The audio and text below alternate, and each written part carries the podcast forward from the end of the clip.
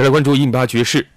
近日，巴基斯坦总理伊姆兰汗宣布，为了缓和同印度紧张的状态，巴基斯坦将于三月一号，也就是今天，释放此前被俘虏的印度空军飞行员，以此作为一个善意的举动。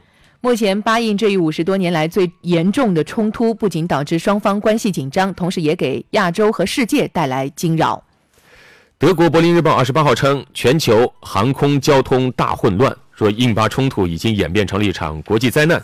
至少在航空领域是这样的。受到印巴冲突升级影响，巴基斯坦二十七号宣布关闭领空，印度也关闭了北部部分地区的领空。世界各大航空公司都已经暂停飞往巴基斯坦和印度部分地区的航班，各航空公司还被迫变更航线。避开印巴，特别是克什米尔上空。对路透社的报道说，每天大约有八百多个航班使用印巴空域。现在原本经过印巴领空飞往欧洲、中东以及亚洲的航班都被打乱了。法新社报道说，仅泰国航空公司昨天就取消了三十多个航班，有五千多名游客被困在曼谷机场。昨天晚上，泰国航空宣布，中国政府已经应泰国请求同意开放中国的西北领空，飞机可以绕过印巴空域飞往欧洲。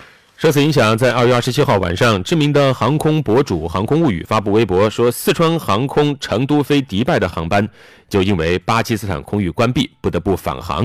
由于飞机并没有选装放油设备，只好在空中不断的盘旋，消耗燃油来减轻飞机重量。最后，这架飞机在天上盘旋了六个小时才降落。根据不完全统计，飞机至少在天上绕了三十个圈儿。